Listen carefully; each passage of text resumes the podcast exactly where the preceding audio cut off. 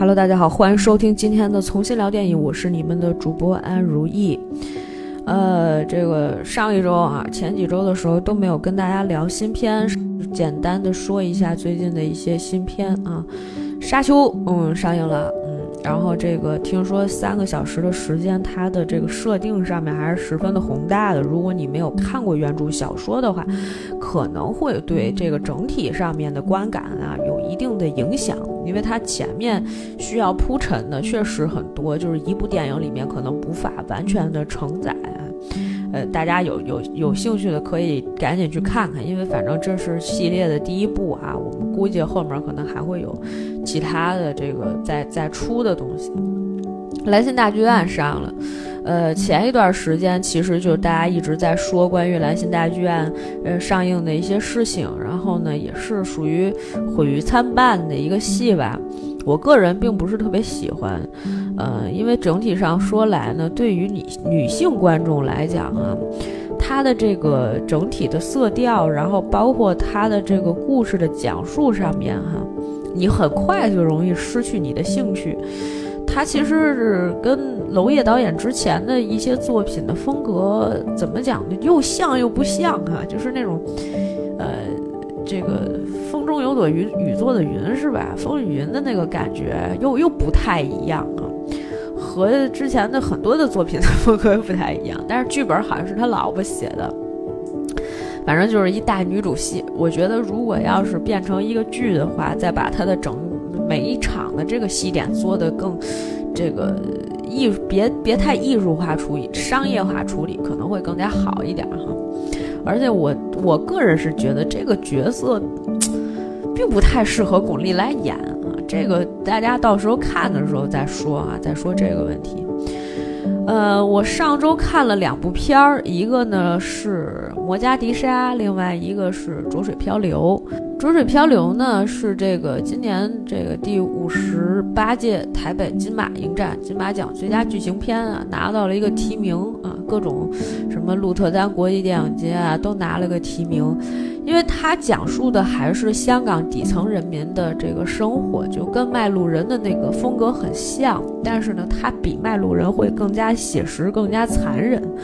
呃，而且呢，这个毕竟是根据真人真事改编的，又是这个吴镇宇啊、谢君豪啊，还有李丽珍，呃，一众比较呃，智这个演技哈上面说无可挑剔的，或者是说这么多年又影帝又影后的这些人一起出演的这么一部影片，还是有它一定的看点和卖点。呃，另外一部《摩加迪沙》就不用说了啊，基本上属于一个他们觉得是韩国版的《逃出德黑兰》。我个人对于这部影片的观感呢，还是觉得它不管是从呃这个历史的角度，还是说从呃这个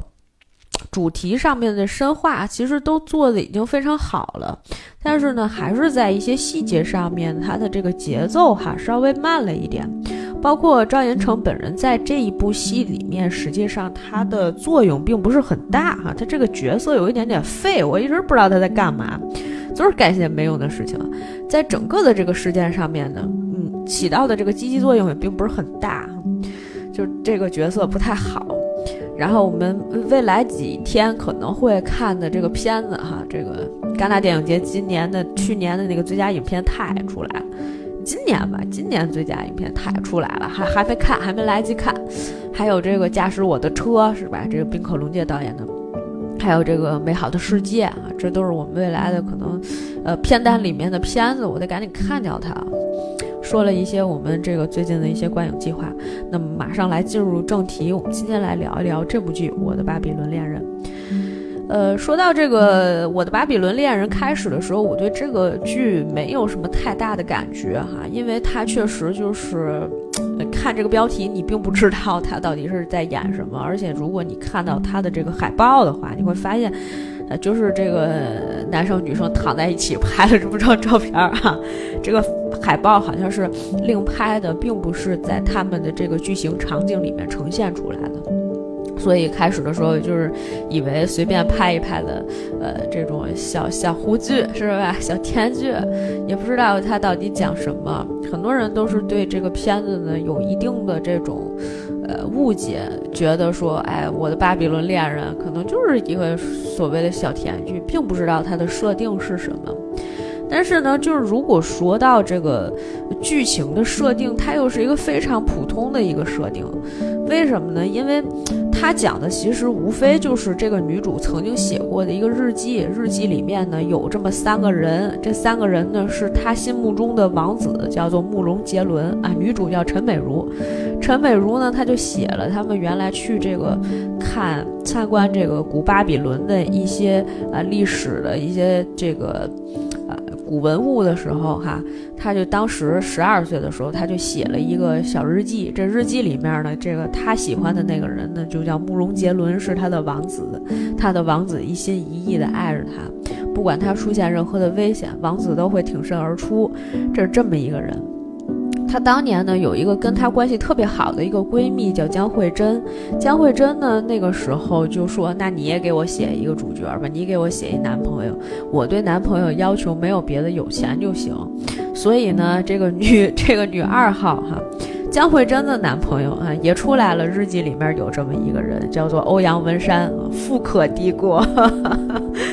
就是这日记里面就是这么一个内容。然后另外呢，呃，女主还给自己这个陈美如还给自己在故事里面设计了一个情敌，这个情敌情敌呢是叫九天龙女。九天龙女呢，就是她这个可以呼风唤雨，而且呢美若天仙。可是呢，她一心一意爱着王子，王子呢却从来不对她有任何的想法，是吧？哎，就就这么一个故事。结果呢，就是等到这个女主啊长大了之后。在他二十四岁生日的时候，哎，一个轮回到了，在他的生日宴上那一天呢，哎，这三个人就分别出现了。出现了之后呢，哎，就跟除了这个，呃，陈美如有她的王子，然后这个江慧珍有她的欧阳文山，富可敌国的富二代啊，这个有钱人。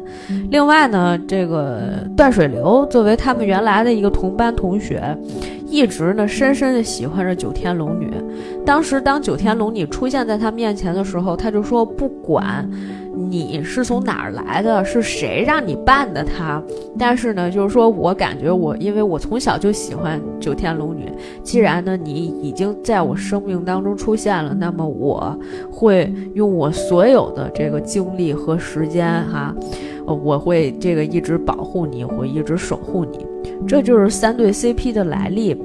可能当他家说到这儿的时候，就觉得说，那这故事也没有什么不不寻常的地方，对不对？因为比如说开始的时候，这些人都是从这种古代场景里面出来的，不管是从服装、他的观念，还是说他的这个整个的行为方式，都是那种古代人的样子。所以呢，就是有很多的这种意外哈，甚至是就是中二场景。如果它一直持续在这种中二的场景里面，我们一定会觉得烦。但是它有一个非常深入的主题，就是也是我们今天可能跟大家要聊的、来探讨的一个问题，这就是关于一个十二岁女生的性压抑。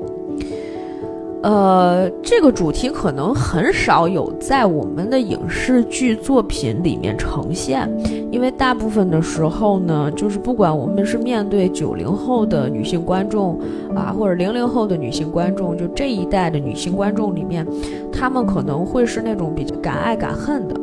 而我呢，相信就是这一波的创作者当中，可能他们会偏向于八零后一点啊，偏向八零后一点。就是他为什么讲到这个女性的性压抑哈？这个我们要从女主的这个人设说起，因为在十二岁的时候，她本来是一个品学兼优的孩子，而且她非常的，呃，文采什么各方面也非常非常的好。当时也是班里的尖子生，但是他的噩梦就是从十二岁的那一本日记开始的。因为，呃，他这个日记写完了以后呢，本来他只是和自己的闺蜜江慧珍两个人在传阅，甚至是说，嗯，停留在这个幻想的世界里，给大给自己带来了非常美好的一些幻想。但是，呃，这个。没有想到的是，在那一年，他这个写这个日记的时候，被他们的班主任，也就是陈美如的二舅妈发现了。二舅妈把这个日记当众念了出来，而且当众羞辱了他。当时呢，就是，呃，在这个日记里面有这么一句非常重要的话，叫做“他和这个慕容杰伦情到浓时，共赴巫山”。啊，当时二舅妈就是对他的批评，就讲说什么叫做情到浓时，什么叫做共赴巫山。他说：“你一个小孩子，你懂什么叫做共赴巫山？”然后呢，这个就导致陈美如在整个的青春期里面，完全失去了对于性这件事情的任何一个幻想和欲望。她希望能够压制住自己的情绪，因为当时，嗯，就是二舅妈就功夫巫山这个事情骂完她之后呢，就是她被全班的同学都嘲笑了。从此以后，她就觉得说，哦，那这就是一件不好的事情。所以就是他没有办法再回到原来的那种幻想的。状态里面去，就是他整个的青春期感情全部都是压抑的，所以在这个剧集一开始的时候，你会发现这个女主做了一个什么呢？网络鉴黄师，就是她会删除网络上面所有的这些啊跟这个情欲有关的和这个呃男女之事有关的一些呃这图片也好呀，视频也好呀，就全部都已经被删除掉了啊！这不是说单纯的 在这个网。络上被删除掉，而是他希望能够在他的生命当中、生活当中全部都删除掉。所以，当他二十四岁这天生日的时候，喝到这么大，啊，这个谁江慧珍还一直跟他说说那个，呃，说陈美如祝你生日快乐，但是你是要真的要快乐。就她闺蜜也是提十分为她着急的，因为其实她闺蜜作为一个川剧演员，啊，这个本身可能就是。呃，对于性这方面相对来讲是比较开放，就跟她成为一个对立面。因为当年被骂的人毕竟不是自己，而是陈美如。而陈美如这种矫枉过正的事情呢，已经持续了十二年了。他不知道什么时候这才是个头儿。陈美如就觉得说，那我一生之中再也不会遇到这样的一个事儿，就有一些矫枉过正。没想到，在他这个生日宴会的当天呢，还发生了这么一场。因为本来那一天就有一些什么化妆舞会，就有这个呃穿着不同衣服的这个穿的特别少的这种呃舞男，在陈美如的身边哈来回的跳舞。陈美如就觉得说啊，那这慕容杰伦也是江慧珍安排的。结果没想到就不是他。第一开始的时候觉得这个人就是一个演员，但是后来发现这大哥也是特别牛逼，啊，不知道什么是手机是吧？把手机直接拿他那大刀，啊，给削成两半儿，什么把电视给捅漏了是吧？啊，想要保护这个陈美如，这种所有的这些中二的反应，都让他觉得说我这个事情好像变大了。有一场戏特别搞笑，就是陈美如躲在一个角落犄角旮旯里，然后给这个江慧珍打电话，说：“江慧珍，你是不是玩的忒大了啊？”就整个镜头都是那种，哎，晃来晃去，从不同角度，就是好像仿佛女主神经质了一样，就开始骂自己朋友。那一段特别写实，就感觉我靠，我自己这种中二的朋友说：“哎呀，这么多年了。”张姐说你想让我赶紧早点找一个人什么结婚，可以没问题。说你这玩的是不是也忒大了，是吧？你这弄的日记这事儿也出来了这么多年，没有说过这个日记的事儿，而且这个在所有人心里面就是一个秘密。他们两个人从这个小城市、从县城里面出来了，没有人知道慕容杰伦的事儿。如果不是陈美如透露出去的，也不是江慧珍透露出去的，那到底是谁透露出去的呢？为此，哎，这个陈美如就回到了她小学所在的这个地方，然后开始找寻到底是谁，是不是？把我这个日记的这个消息透露出去的。没有想到呢，这个回家见到二舅妈，二舅妈是就这一片儿，可能所有的孩子，他小的时候他都教过啊，他都是人家老师，啊，这个二舅妈开始张罗啊，说那个你来来来，你回头我给你做顿饭，什么怎么怎么样的，就结果呢，这个。陈美如呢，一一去这个自由市场，就有那种卖猪肉的大哥突然说一句：“他说，哎呀，那谁陈美如回来了，就是小时候写那个黄色小说那个啊，对对对对，哎呀，在县城里边混的，在省城里边混的可好了，什么什么这种感觉的哈。所以呢，就是说，呃，从从某些角度上来讲，这个故事里面。它所呈现出来的并不是单纯的这种中二的主题，而更重要的是他在不停的就是说去找寻自我，或者是说，呃，是他日记里面的人，他回溯了这个过去，在过去里面，他日记里面的这个人。帮他重新的解放了他原本的性压抑的那一面，甚至是就是说把他原来的那个心病给解除掉了。这其中的过程当然都是非常有一些复杂，他是一步一步的去经历的，就包括说他后来，因为他觉得就是自己的状态不是特别好，他去辟谷了嘛。辟谷的时候就是吃不上饭，然后每天听那些大师讲的云里雾里的，不知道是什么东西。然后呢，他就他就想从这个地方跑出去，但是那个时候慕容杰伦不知道这些事儿，他就说：“我希望我能够完成你的每一个心愿。你既然来这儿辟谷，你就一心一意的，对吧？你怎么能逃出去？”然后当时这个陈美如有这么一段就是崩溃的这么一个状态，那也是我第一次就是说在这个戏里面找到了一个哭点，虽然我没有哭哈，我就一会儿告诉大家我的哭点在哪儿。就是我没有哭，然后呢，结果就是他就在那儿说，他说我其实就是想做一些我自己想做的事情，为什么那么多人管我，是吧？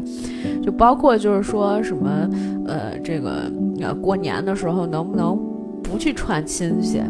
啊，是吧？还有什么工作上工作上面能不能不要迎合领导，就是邻居之间可不可以不要互相打招呼，然后不要什么事情都找我。之类的，就是，呃，有很多这种大家觉得很社恐的一些事情啊，他都在这个愤怒的那个瞬间，就是他迸发出来的时候，全部都说出来了。其实这个我觉得可能也是很多人的心声，就包括就是说，哎呀，我我我有一些时候哈，我又做一些特别社死的一些事情，总会遇到这样的场景。前一段时间还遇到社死的事情，我正好遇到完社死的事情，看到这一段哈。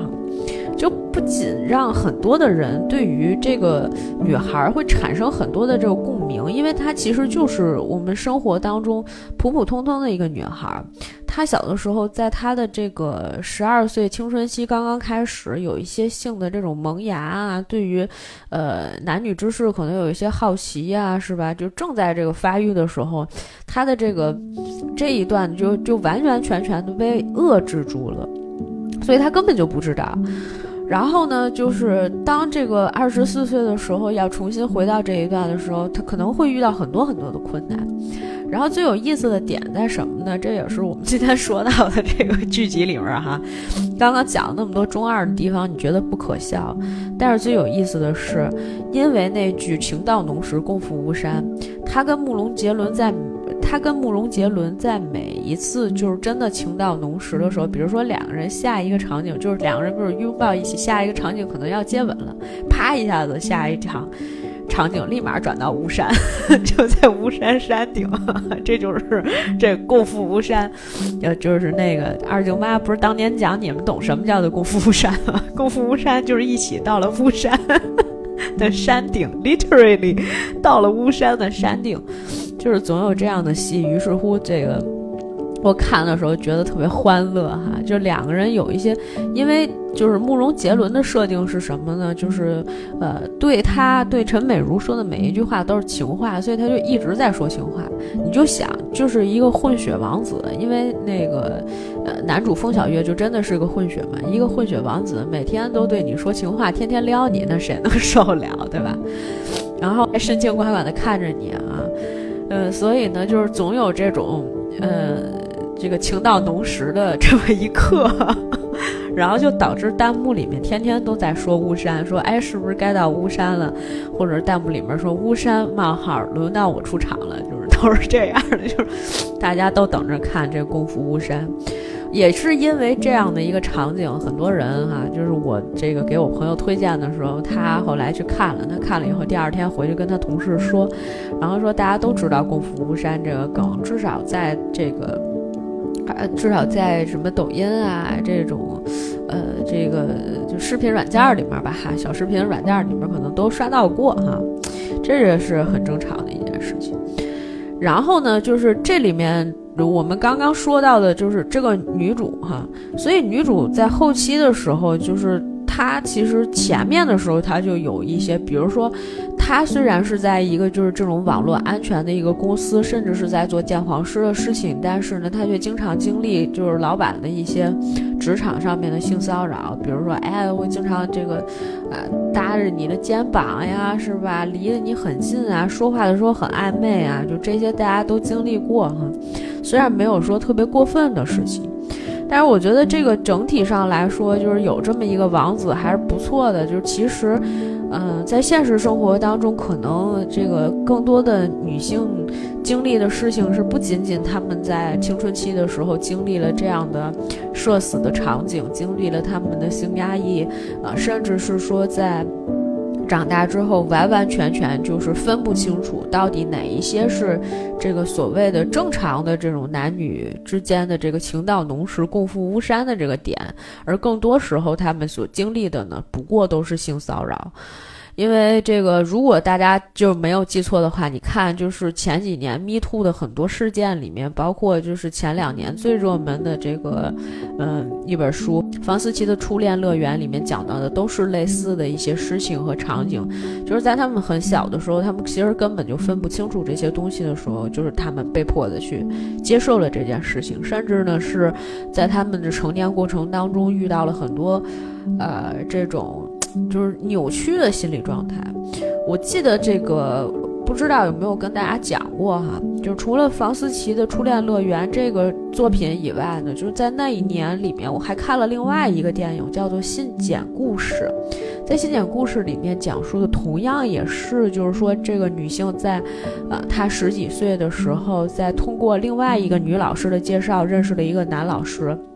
他在十几岁的时候，一开始跟这个老师，呃，在这个男老师的这个引诱下，一步一步，呃，跟这个男老师发生关系以后，他一直都认为这是他跟男老师谈了一场恋爱，就是甚至是他可能觉得不太对劲的时候，没有一个人去，呃，影响他，或者是说给他一个正面的引导，甚至这件事情很多人都是不知道的。而是说，他可能在多年之后才终于那个电影的时候，都已经是他女主已经到了四十几岁的时候，他突突然之间翻开了这个事儿。他前面的时候你会发现，就是他到四十几岁的时候，嗯，他的这个情感观念还是很不正常。就是他是有一个男朋友，但是他对婚姻这种事情完全没有任何兴趣，他没有办法建立这种非常稳定的这种两性关系，甚至是可能他会出现一些回避的状态。他没有办法去说，哎，我们就真的两个人就是这个生活在一起，他都是那种不稳定的这种情感关系，这也是可能在他们就是幼小的年龄里面，就是幼小的心灵里面，就是当年没有形成的这种对于两性关系正确的认识，所以呢，才给他们今后的生活造成了这种非常不必要的，就是或者是说很大的一些影响。其实这个现象在我们的现实生活当中是非常普遍的，所以就是从某些角度上来讲，这部作品里它不是单纯的给你讲一个中二的故事，而也不是单纯的去贴合热点去做一个奇幻的设定，而是说它真的深入到了主题里面去讲到了就是关于性压抑的这个东西，这也是我觉得在所有现今的现阶段的这个甜宠的这个国产剧市场里面比较空白的一个地方。所以这也是为什么我的《巴比伦恋人》可能要比其他的作品，呃，好上这么一个层次。我们现在也在跟就是不同的这个，不管是这个创作者也好，还是说这个就是制作人也好，我们都在讲一个事情，就是说，呃，虽然我现在还没有那么大的能力去做这个哈，但是我们可能相信在未来的一段时间里面，它都要有一个影响。就是说，这个主题就是一个剧里面它所呈现的主题，应该是深刻的，而不是肤浅的这种叫做话题，对吧？那话题就是什么呢？就是我们每天在各种的这个热点，我们在微博的热搜上面看到的那些，说，哎呀，今天谁谁谁打了谁谁谁一巴掌，是因为什么什么事儿，或者他们有一什么什么样的社死现场，这种这种问题可能是会有的，但它只是一个表面现象。我们有没有把它深入进去，或者是说我们要用什么样的方式能够？呃，除了阐释，除了清楚的以一个剧情的方式或者连续的剧情方式去阐述这个心理问题的同时，我们也能找到一个解决它的途径。那我们可能讲的就是稍微的意象化了一点哈，我们以剧情上面来带，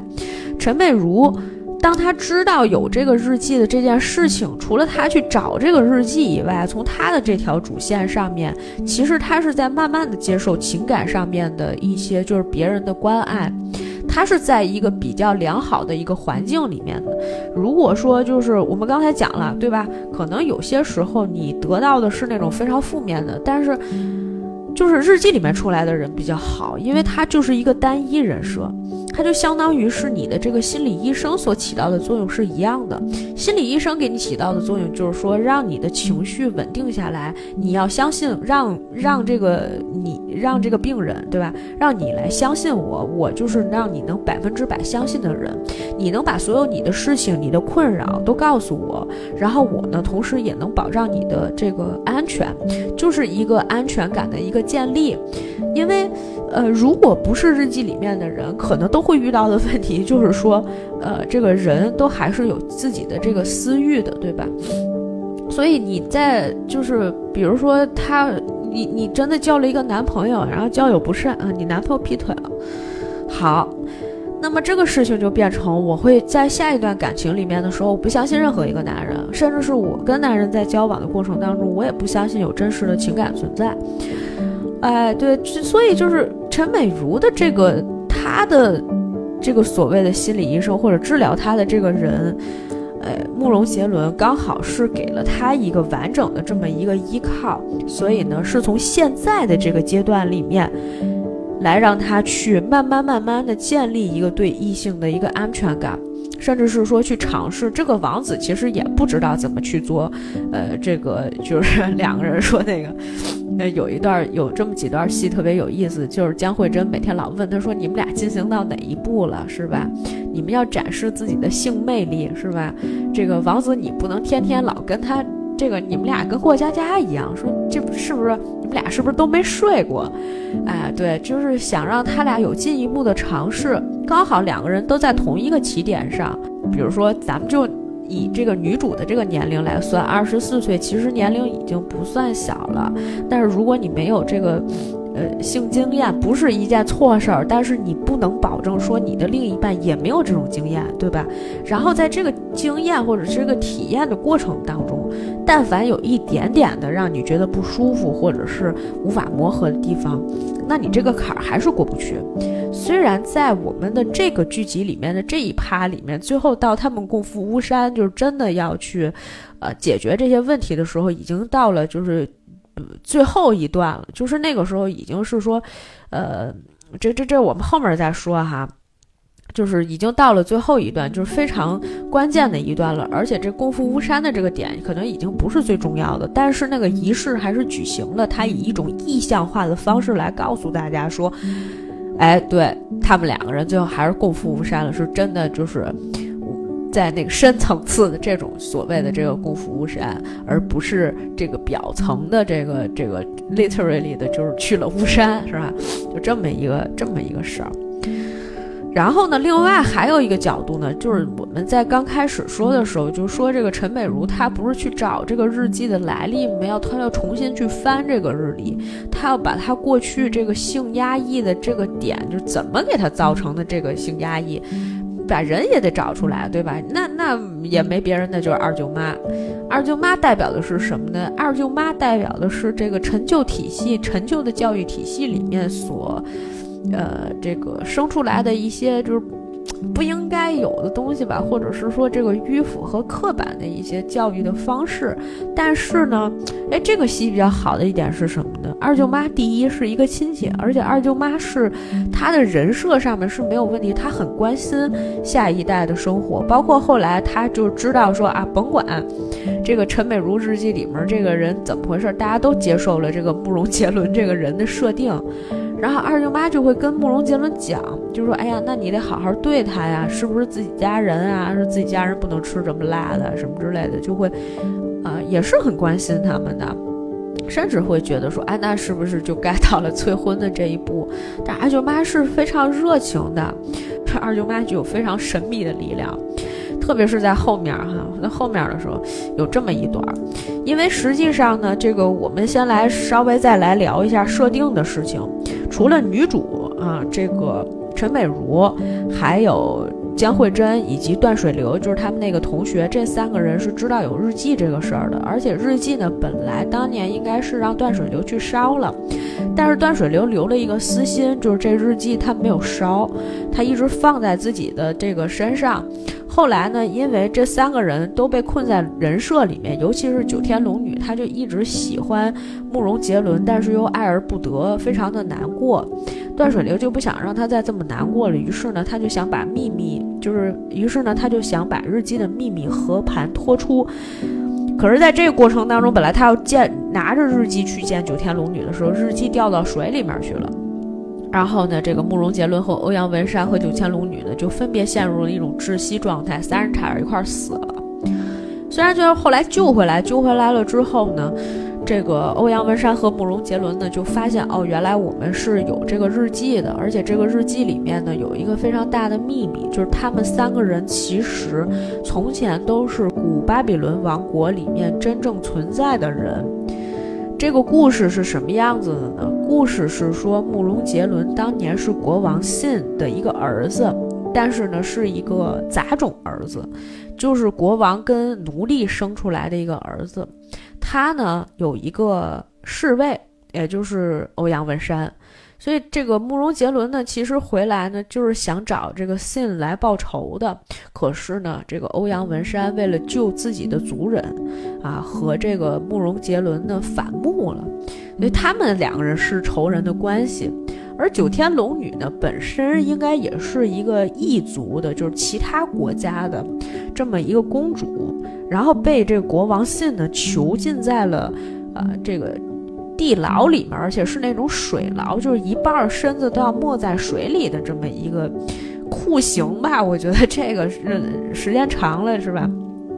呃，非常容易出问题的。所以呢，就其实这三个人都有仇执，他们忘记了自己的身份，忘记了自己的名字。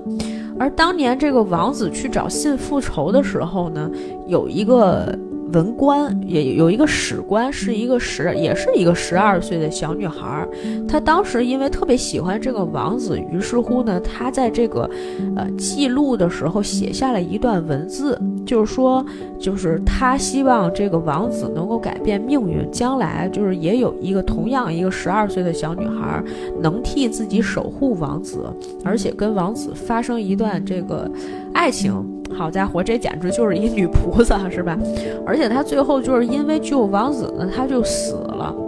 于是乎呢，就是等于在这个什么满月的这个雪月的这个状态下呢，正好哎，十二岁的陈美如写了这么一个日记，然后呢，就是再一次发生雪月，还是我忘了触发事件是什么了。总之，这些人从日记里面出来了。所以呢，就是除了他们三个人以外，还有另外一个国王信也从这个。呃，从这个故事里面出来了，他呢就想说，那我们四个人还是得回到那个过去那个时空里面，啊，必须得找到日记，而且最重要的问题呢是说，陈美如需要献祭。必须有一个需要一个少女的血献祭，他们几个人才能在什么雪月的时候才能回去。这也就是这个后来，就是陈美如跟这慕容杰伦说：“那我跟你结婚，在雪月之日，我们在巫山上面结婚。”但是那个场景其实已经是说陈美如要献出自己的生命了哈。呃，他刚开始的时候就是说，就说到这个献祭的事情，那个那这已经是后段了。前面还有一段，就是说，就刚开始的时候，王子觉得说，那总要有人献祭，总要有人牺牲，他就觉得，因为他的出现啊，导致陈美如遇到了很多麻烦，包括丢了工作啊，然后这个呃遇到了很多危险，他就想自己要自杀嘛。结果要自杀的时候被二舅给救了。二舅是一个就是像神棍一样的人，天天住在山里，但是他跟二舅妈的感情特别好，就是虽然两个夫妻两个啊分居住，但是二舅妈每个星期呢，也都得过来帮这个二舅收拾一下他自己的东西啊，帮他洗内裤呀、洗衣服呀什么，给带些吃的呀什么，就干这些事儿。二舅妈那天发现了说那个慕容杰伦在山上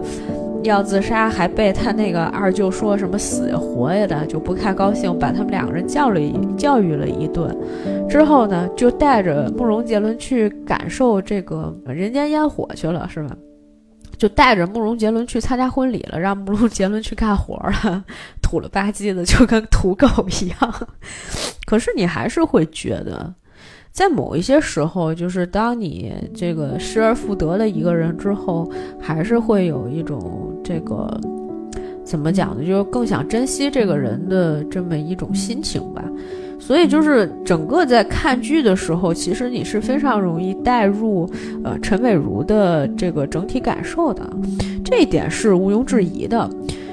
呃，因为开始的时候就是属于那种他就是那种土帅土帅的，就是虽然他是一个混血儿，但是他真的太，因为他什么都不懂，就太中二了。但是后期的时候，你又发现，哎，对他慢慢的，他因为王子也不傻，他是有学习能力的，他能学习。但学习的过程当中也遇到了一些困难哈，比如说那个他说那个 他说那个这个王子都学习会了什么？他说那天打开了陈美如的电脑什么的，又修。他说我学会了什么修水管儿。然后什么那个健身，什么又送披萨、送外卖，反正就之类的吧，都是那些小黄片的那个男主设定。陈美如这不能不能瞎看，你怎么瞎看呢？是吧？就觉得还是，嗯，就是又又好玩又搞笑，而且呢，就确实有很多时候呢，这个慕容杰伦还是挺贴心啊。然后再说说其他的那两对 CP 吧，其他那两对 CP 其实也蛮有意思的。欧阳文山和江慧珍第一开始就属于见第一面的时候，两个人就互相有这种吸引力，是吧？然后两个人就这个共赴巫山了哈。但是没有想到的就是后续的时候啊，因为呃江慧珍本来是一个川剧川剧演员。然后呢，她有自己的很多的一些这个想法，然后就是包括自己也想在剧团里面能够干出自己的一番事业，还是一个事业心很强的一个女孩子。而且她是属于那种就是对感情上面没有那么认真，就觉得说我也不太相信感情，也不愿意谈恋爱，恋爱咱们就是那种。呃，月抛日月抛男友吧，就是可能我我我觉得就是我我跟你玩着玩着玩腻了，然后咱俩也就散了，就没有什么所谓地久天长这么一说。但是呢，没有想到就是跟欧阳文山处出感情来了。那当然了，就是你就想想剧团里面的什么赞助呀，都是这富可敌国这个男的给的，而且就是对你无微不至，也是对他一心一意的，也不为什么男的就长就帅。啊，而且他们两个人说话之间那种互撩的那种状态，包括欧阳文山的这个有时候一些欲擒故纵啊，哎呀，那小手段玩的真的 把江慧珍唬得一愣一愣的。这是这是一种感情模式。另外一个呢，就是这个九天龙女开始的时候是那种非常任性的，因为她原来就是个本来就是个公主。然后，所以她每次看见陈美如的时候，她就觉得，哎呦不行，我跟陈美如不共戴天，是吧？总想把陈美如杀了。呃，但是后期的时候，当这个断水流慢慢慢慢的这个教会她，断水流是干嘛的？断水流原来就是一个 MCN 的一个一个小头头，是吧？就就跟那个工会里面的那种会长差不多吧，就这么一个角色，底下带着几个，呃，小的这种小网红，是吧？想给人家推起来，自己也挣一点钱。啊，就是这么一个主哈，就是每天，呃，这个他们讲说搞一些，就是别人在别人眼里断水流搞的就是一黄色事业，跟陈美如就整个是一对立状态。然后，但是呢，就是他那手底下那几个小网红对他还挺忠心的，就觉得说，哎，我们段哥天天不干正事儿，原来是有新的网红了，就这姐姐应该是个明星是吧？天天看九天龙女那样，所以呢，就是说。开始的时候呀，就真的是，呃，侍卫跟着公主的那种状态，什么事儿都陪着小新，然后各种照顾她，然后哄着她，甚至是说，你看那个那小车了吗？那都是穷人才坐那玩意儿。说咱们去坐什么城市蛟龙，城市蛟龙什么就是地铁。就不能打车是吧？然后说你看那个大商场里面那种吃饭的那种，他们都是被就是被刑罚的，被罚什么什么刑的，怎么怎么着，反正就是就是各种这种特别有意思的一些事情啊。两个人本来第一开始的时候，后来。后来这个谁终于学会了，是吧？这个九天龙女后来变了性格以后，就真的喜欢上了断水流，而且呢，就是说断水流就不能离开他。但是断水流因为日记那个事情啊，确实啊也是对他有一些影响，所以他就瞒着这个呃九天龙女，特别是呢他这个呃对着这个九天龙女的时候呢，他就是。有一些事儿他没有说，因为他发现了一个外国人，就是那个信嘛，他一直不知道那个信到底是干什么的。他觉得这个人鬼鬼祟祟的，他想让他朋友帮忙去查一下，所以就隐瞒了一些事儿。然后呢，这就让九天龙女非常之不安心。那九天龙女特天真啊，就每天真的是特别有意思啊，这么一个，他们俩就是也是那种。嗯，挺甜的。他俩一直都在撒糖，基本上没有什么特别，嗯，特别难的戏。就是，但是中间都有一些虐的部分，大家都有。嗯，但是这个就是确实是细节上面的一些东西，可能还是需要大家再去看才知道哈。而总之，这个 我觉得就是这个，就回到我们刚才说到的那个，呃，就是我的哭点啊，终于聊到我的哭点上了。我的哭点是什么呢？我的哭点就是当时，这个陈美如已经决定，就是说，那最后这些人还是要回去的，啊，尤其是这个当九天龙女知道了自己身份，知道自己是一个公主，她不是什么九天龙女，是吧？她也要回去给她的族人报仇，啊，欧阳文山也要回去，啊，他也跟那个谁，跟江慧珍说清楚了。慕容杰伦知道了自己的身份，说要回去，但是他当时是想把自己献祭了。可是这个时候，陈美如是想把自己献祭了，才能送他们四个人回去，主要是送那三个人回去。然后呢，结果是上来这个断水流觉得，就是他他觉得那个信对对那个九天龙女有仇吧，就反正他在保护九天龙女的过程当中，他莫名其妙的死了。他就死完以后掉到掉到那个悬崖下面去了，九天龙女就去找他去了哈，就这么一段儿。然后我的哭点并不在他们这三对 C P 里面谁跟谁什么互相牺牲的那个点，而在于就是在陈美如要上巫山之前的时候，他去跟二舅妈告了个别。他抱着二舅妈就说：“二舅妈就是就反正是跟跟二舅妈告别，具体有什么台词，其实倒是没说出来。其实那一段让我觉得还挺感动的，因为嗯，怎么讲呢？就是说，其实二舅妈当年嘲笑他的点是吧，是一个他整个童年或者他青春期性压抑的一个来源。但是从他的角度上来说，他从来没有仇视过二舅妈。”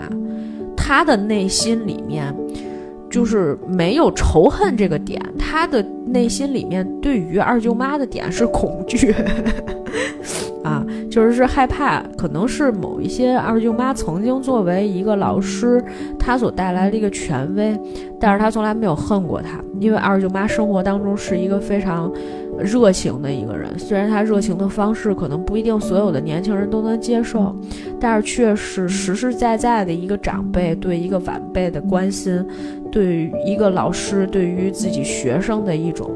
关注。嗯，这不是他的错，这是可能时代的错，这可能是整个这个体系上面的一些疏漏，或者是说观念上面的一些问题，所以就是一个让人。又爱又怕的二舅妈，又喜欢她，但是，就二舅妈真的特别热情，总是就是教你各种事儿哈，就是像邻家的那种，呃，关心你的那种阿姨、女性长辈，她没有任何的区别。这也就是为什么我们把。我觉得他们当时把这个人设重合成为，就不仅仅是，呃，老师，而且是家里面的一个亲戚，他可能就是更有一层这种关心你的这个感觉，而不是单纯的这个师生的关系啊，他可能会更复杂一点。这个方面还可能要体现一下心情。所以就是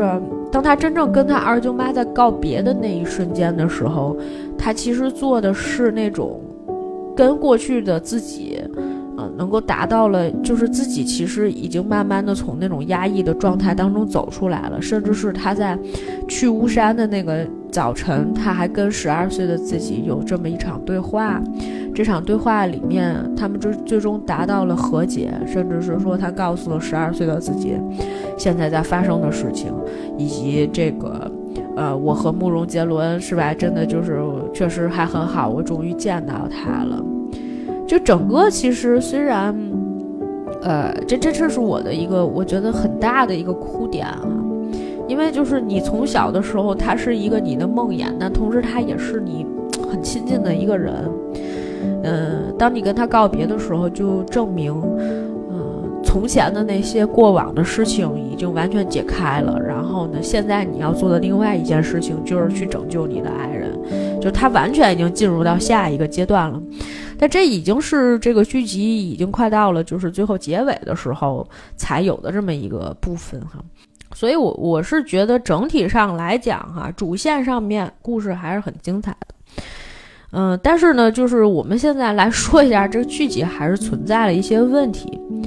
因为我之所以把整个的故事就是它，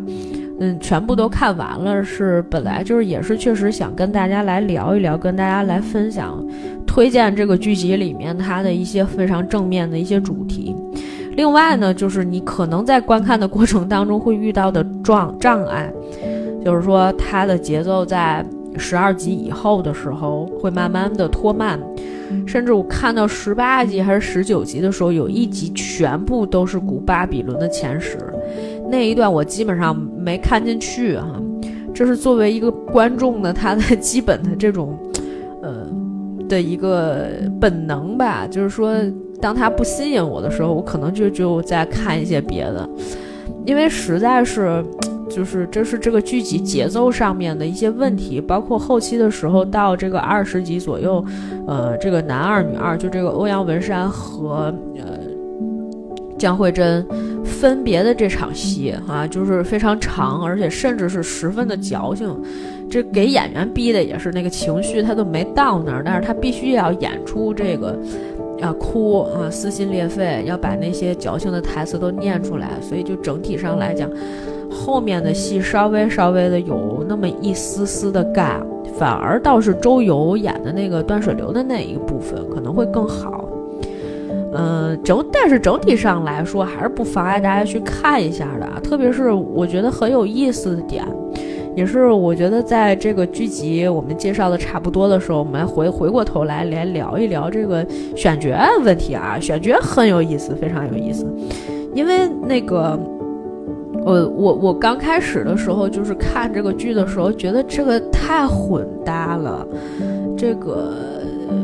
这个蒲冠金本来就是一个小女孩儿，是吧？然后她那个跟风小月搭在一起是不是合适？因为风小月就是确实是她就是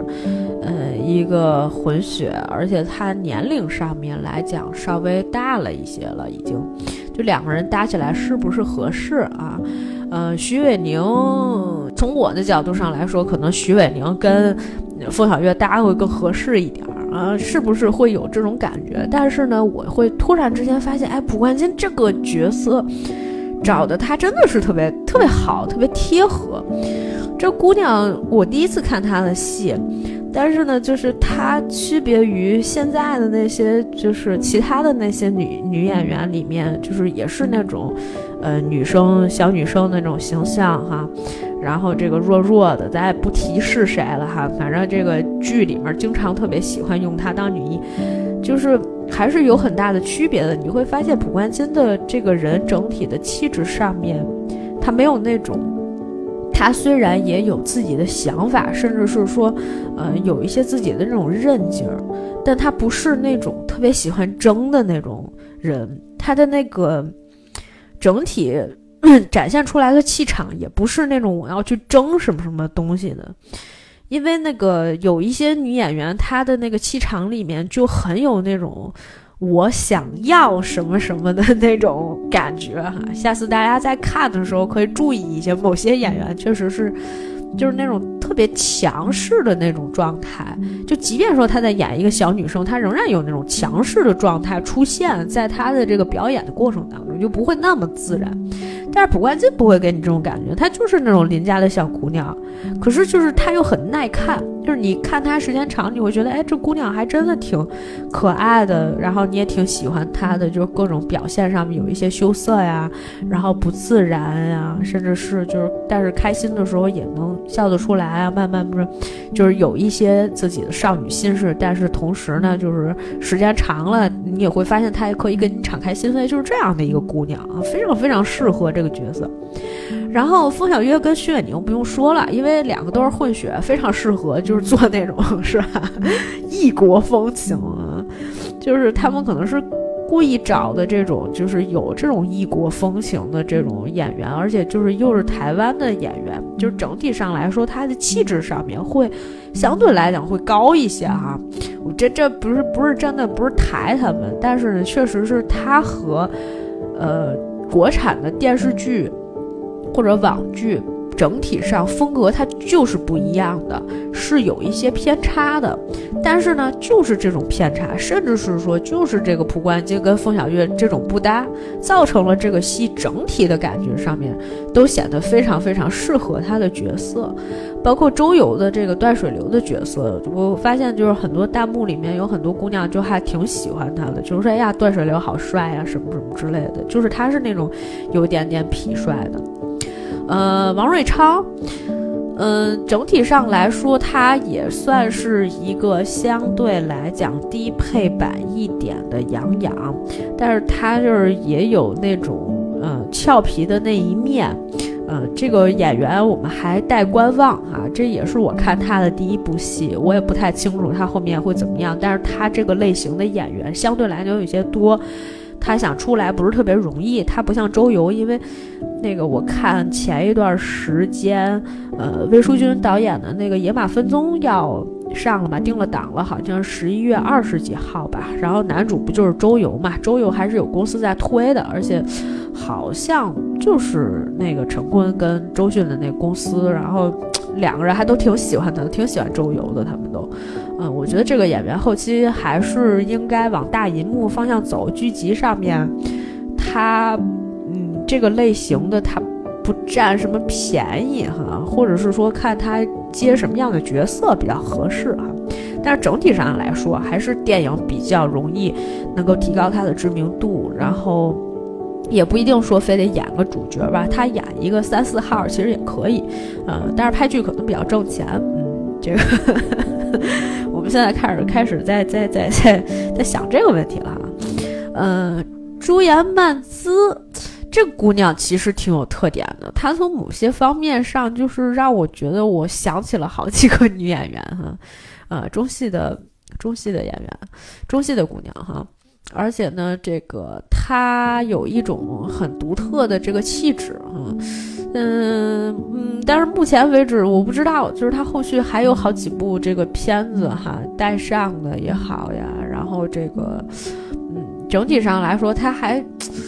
他能确实，他在这个戏里，他演那个，呃，江慧珍，他有那种就是，呃，能够展现出来他性魅力的那一面，确实还是挺适合他的。而且就是，我不知道他学不学舞蹈哈，他这个身段呀什么的，还是还是可以的，都是各方面都是拿得出手的。呃，也是，如果说将来能够找到更适合他的角色的话，可能也是可以出来的。你看这个戏里面，大部分人都还。不错哈，都都将来可能有出来的机会哈，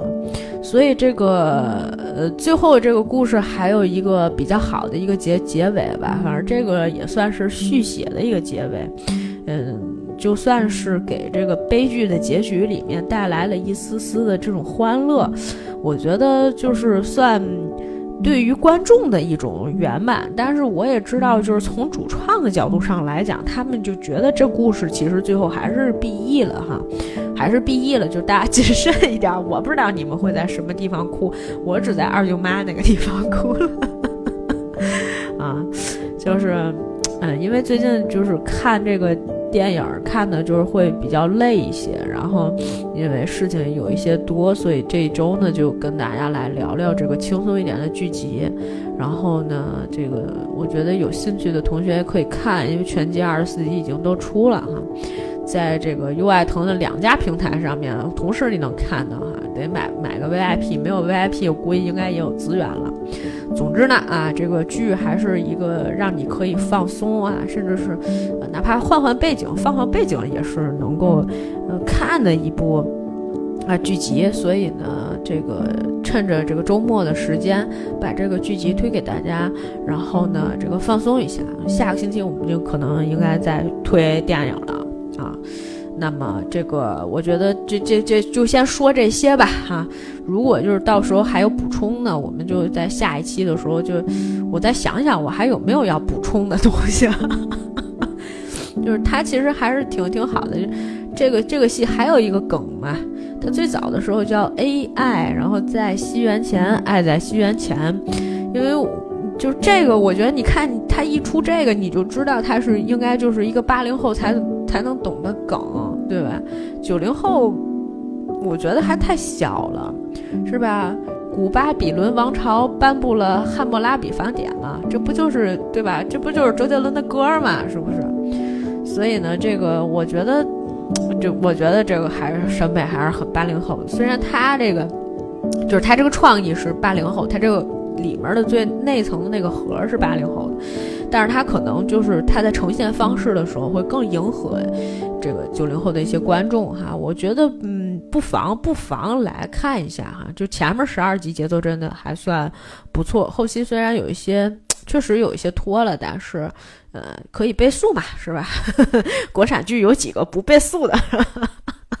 好了好了，呃，这个我觉得。呃，今天的介绍就先到这里吧，感谢大家的收听，我们下次再见。